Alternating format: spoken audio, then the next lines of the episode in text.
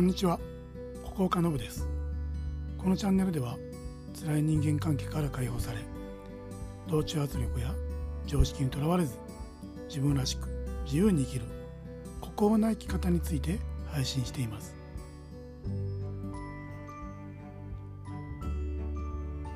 今回は、孤高について知ってもらうために、孤立、孤独、孤高の違いについてお話ししますまず孤立についてですが孤立とは他者と物理的に離れている状態のことを言います。自分の周りにコミュニケーションを取る相手がいない状態のことですね。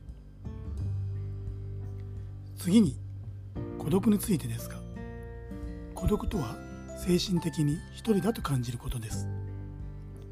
例えば周りに人がいない孤立した状態の時自分は今一人だ。寂しいなと感じていればそれは孤独です。また集団の中にいて孤立していない状態であっても周りのみんなとは距離を感じるな自分はこのグループに馴染めないなと感じればたとえ孤立してなくてもそれは孤独と言えます。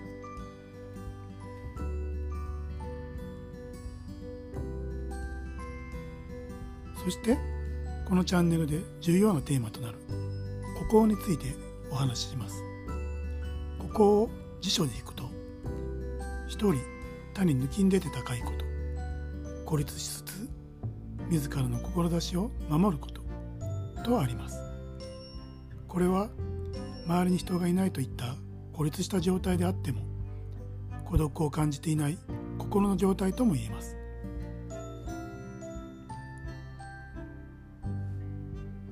私が実践している孤高な生き方とは集団に属さず自身の信念を貫き我が道を生きることです。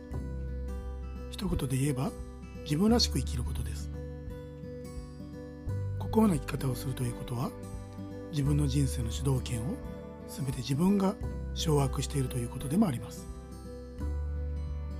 孤高な生き方は孤立していても孤独とは無縁です。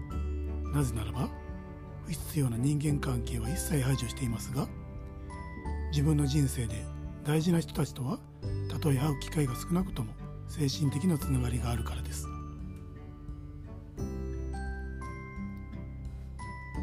また孤高な生き方をすれば QOL が高くなります。QOL とはクオリティオブライフ。人生の質のことを言います。人生の質とは身体的精神的社会的に健康な状態のこと。QOL が高いということは人生の満足度が高い幸福度が高いと言います。孤立孤独孤高の違いについてのお話はこれで以上となります。それではまた次回の配信でお会いしましょう。ありがとうございました。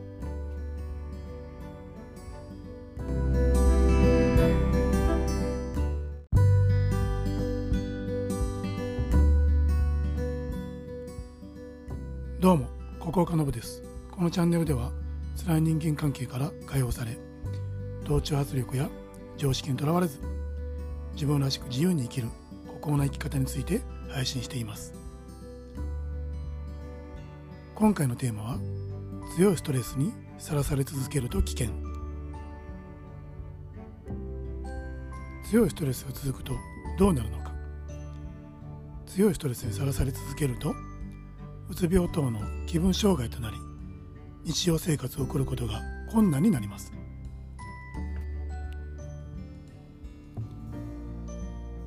日本のうつ病等気分障害の患者数は2017年時点で約127万6千人です。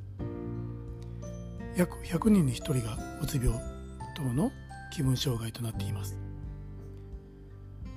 1996年のデータと比較すると実に2.9倍も増加しています。そしてうつ病の再発率は約60%もあり再発を繰り返すことでさらに再発率が高くなります。うつ病等の気分障害の具体的な症状についてお話しします。気分障害というのはうつ病と双極性障害のことを言います。うつ病の症状とは抑うつ興味喜び喪失低下食欲不振または過食。意欲の低下起死燃料。これは死にたいと強く願うことですね。睡眠障害思考の低下集中力の低下。不安感焦燥感が強くなります。そして無価値観。これは自分は役に立たない生きる価値がないなどと自分を否定することを言います。そして自責感。このような症状がうつ病には見られます。そして発病は平均40歳前後20歳以下のうつ病も増えてきているということです。そして高齢者のうつ病も多くなっています。次に双極性障害の症状をお話しします。双極性障害とは気分が高揚し開放的になったり怒りっぽくなったりといったそう状態とそして先ほどお話しましたうつ状態その状態を繰り返すことを言います。そう状態の症状としましては目的思考が高く過活動になるため過剰な買い物をしたり多額のお金をギャンブルにつぎ込んだり人と大喧嘩したりといった問題行動を起こすことが多くなります。そうなると社会的に信用がなくなり財産もなくなるといった困った状況になる可能性がとても高くなります。この双極性障害の発症年齢は平均30歳前後です。うつ病等の気分障害の原因についてお話しします。うつ病等の気分障害の原因は何なのでしょうか？日常生活でどのような場面で多く発生しているのかをベスト3で見てみると3位が人間関係以外の職場または学校のこと。2位が家庭での人間関係。1位が職場学校での人間関係となっています。こうして見てみるとストレスの原因はダントツで人間関係。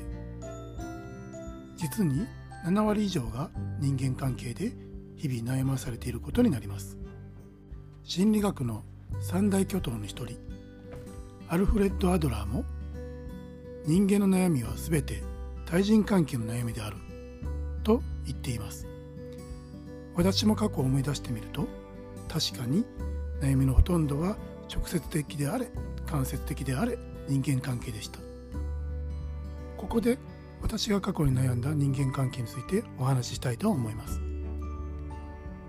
まず一つが集団に所属すると同調圧力により時間や場所が拘束される。例えば帰りたい時間に帰れない。プライベートなのにいつも時間を奪われる。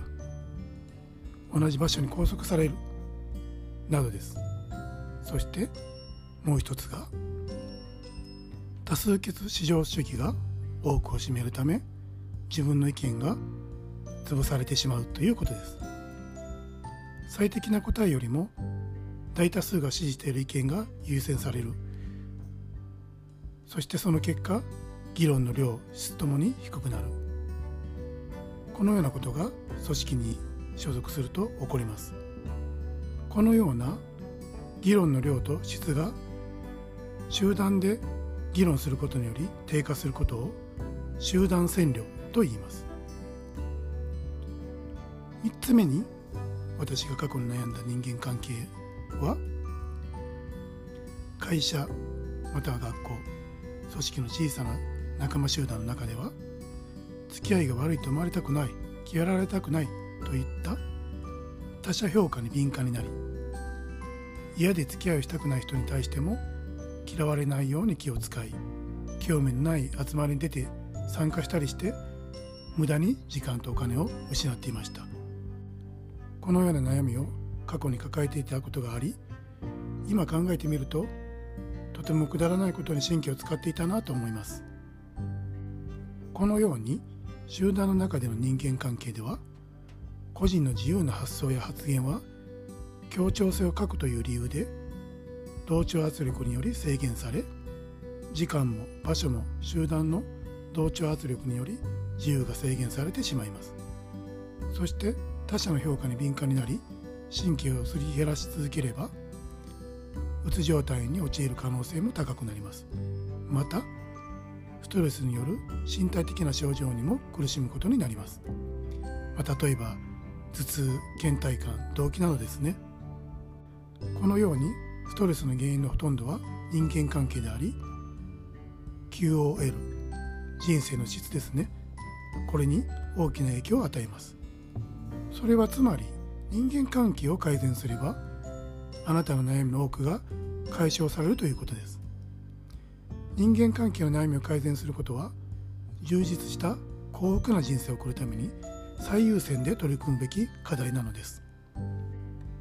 悪いストレスについてお話ししましたが良いストレスもあります。適度なストレスは目標達成に良い効果をもたらします。例えば自分が得意な作業に取り組む時。他者が見ている状況下では作業のパフォーマンスが上がります。これを社会的促進と言います。逆に苦手な作業の場合にはパフォーマンスが低下します。これを社会的抑制と言います。この強いストレスについてお話ししましたがここ思考で生きれば強いストレスの原因である人間関係とは無縁になることができます。本来の自分を心の奥底に抑圧し同調圧力にさらされ続ける。